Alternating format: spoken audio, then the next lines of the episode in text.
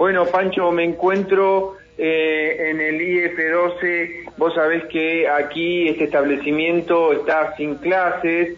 Recordemos que eh, hubo una información de em, eh, un problema con alumnos que sintieron se sintieron mal, se hablaba de intoxicación por monóxido de carbono. Que tuvieron el viernes en el Consejo Provincial de Educación.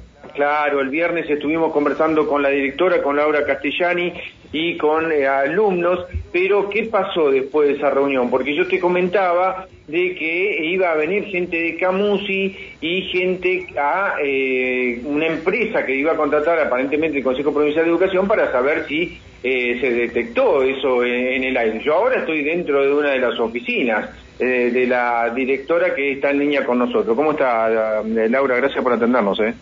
Hola, ¿qué tal? Buenos días. Bueno, ¿qué, qué pasó realmente? Eh, yo estoy acá, no se siente nada, pero eh, ¿realmente creen que hay este, olor a monóxido acá o que hay, eh, hay elementos que hayan derivado en esta intoxicación para los chicos? Sí, de hecho, las estudiantes tienen los exámenes de sangre por, por intoxicación de monóxido. La situación es la siguiente, el jueves vino Camusi, cerró la llave de gas del instituto y clausuró la mayoría de los calefactores. Eh, hoy la, la, empresa de mantenimiento tiene que hacer arreglos para que después Camusi pueda hacer la prueba de hermeticidad y una vez hecho eso, eh, la empresa eh, contratada por el CPE para verificar o constatar si hay presencia o no de monóxido una vez que se arregle todo. Pancho, te escucha la directora Laura. Hola Laura, buen día. ¿Qué tal? Buenos días. Gracias por atendernos, Laura. Sí. Laura, este, esta situación ustedes la venían observando eh, ya con, con, con anterioridad. No, no, no, porque primero porque el monóxido no es perceptible, digamos, no tiene olor. Eh, y nosotros, a medida que, hay algún problema, lo, cargamos en el sistema y la empresa de mantenimiento viene inmediatamente. Ah, pero las empresas van, eh, a lo que voy es a esto, porque según decían, o nos dijeron el, el viernes, es que la empresa no había ido. No, las empresas de mantenimiento vienen. El problema, o lo que nosotros nos dimos cuenta la semana pasada, es que los calefactores no lo toca gente especialista. No son gasistas matriculados, son empleados de la empresa que vienen, los prenden. Eh, si, si uno manifiesta que hay olor a gas, verifica, pero no son gasistas matriculados. Está bien, está bien. ¿Y, y hasta cuándo van, van, a estar sin dictar clases ahí? no sabemos, porque hasta hasta hoy tiene que venir la empresa, tiene que hacer son eh, arreglos menores, pero los tienen que hacer. Y una vez hecho eso, vendría Camusi. Y recién después la empresa con detectores de monóxido. Laura, buenos días. Alejandra Pereira te saluda. ¿Qué tal? Buenos días. Eh, con respecto a esto, este comentario que hacías que las personas que iban no son gasistas matriculados, digo, ¿ustedes hicieron las quejas correspondientes ante el Consejo de Educación? Porque digo... Es, esa es una de las acciones que pensamos hacer esta semana, por eso estamos en reuniones permanentes con docentes y estudiantes. Porque no se supone que un, o digamos, alguien que no esté matriculado no puede manipular los calefactores, más teniendo en cuenta lo que pasó. Eso, eso suponíamos hasta el martes que la empresa trajo a un gasista matriculado. Ahora, Nosotros somos directores, somos personal, no, somos gasistas, electricistas, plomeros. Nosotros lo que hacemos es... Estás escuchando Máxima FM 101.9 Neuquén, la radio de la gente. Eh, cuentan, digamos, con el conocimiento de, en este caso, de un gasista matriculado. Está bien, no, no, está bien. Eh, sí, te, entiendo perfectamente mm, lo, que nos está diciendo y el tema es que hoy ustedes están ahí adentro y están sin, menos mal que no tocó un día muy, muy frío, ¿no? Están... Sí, nosotros, en, este caso nosotros venimos porque viene la empresa y porque vamos a tener una reunión de claustro eh, para tomar decisiones.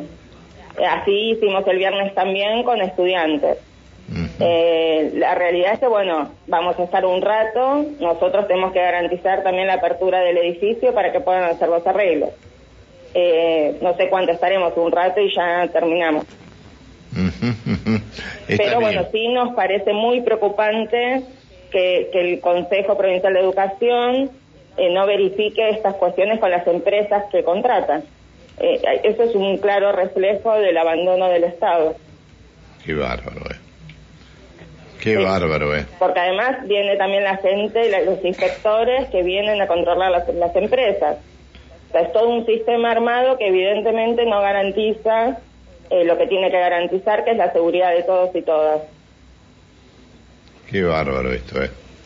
Bueno, Laura, eh, este, habrá que ver entonces cuándo dictan clases porque con todo lo que hemos tenido y hemos vivido en esta época, la verdad que se, eh, se torna difícil que los chicos no puedan ir a la escuela. Para nosotros es muy difícil. De hecho, nosotros estamos sosteniendo el ingreso a las escuelas y jardines de nuestras estudiantes que empezaban en residencia. Eso nosotros lo vamos a sostener, pero bueno, en la, presencialidad en nuestro edificio eh, no, no se puede.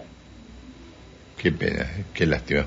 Bueno, eh, te agradezco que nos hayas atendido y te dejo ahí con Juan. Bueno, eh, gracias, Laura, chao, hasta, luego. Vos, Juan. Bueno, Pancho, así es el edificio eh, sin clases y esperemos que, bueno, que se haga presente. Que el viernes estuvo Camusi, por lo que tenemos entendido, que recién lo decía, el jueves y este y hoy debería venir esta empresa o no sé eh, cuándo va a tomar estas muestras este que debería hacerlo eh, y decimos no será un problema que hoy este, todas las escuelas estén a cargo de obras públicas de la provincia ¿te acuerdas que lo decíamos eso? no sé si todas las escuelas están a cargo de obras públicas no lo sé pero sí sé mm. que este no pasa por mandar eh, personal para ver un tema de A que no sea matriculado. Y no sé si la provincia no está en condiciones de contratar personal matriculado. Esto es lo que no sé. bueno. sí, pero este, algo algo pasa con el tema obras públicas, ¿eh? algo pasa, porque lo que está dependiendo de obras públicas, EPA y todo lo demás, eh, siempre está apareciendo algo, siempre está apareciendo algo. Es una lástima. Es. una lástima por los chicos porque los chicos han estado dos años sin clases, prácticamente. Y ahora que están retornando o que, que eh, nos encontramos con todos estos problemas. Y esto es una cuestión que no tiene que pasar. Pero no importa, son chicos. Si no van a la escuela, ¿qué le Como que no pasa nada. Y claro, claro. Si total lo vamos a ver, eh, el resultado lo vamos a tener en, en seis, siete años más cuando no, cuando nadie sepa nada y, que la universidad no pueda este, dar lo que tiene que dar y que, qué pena esto, eh, qué pena.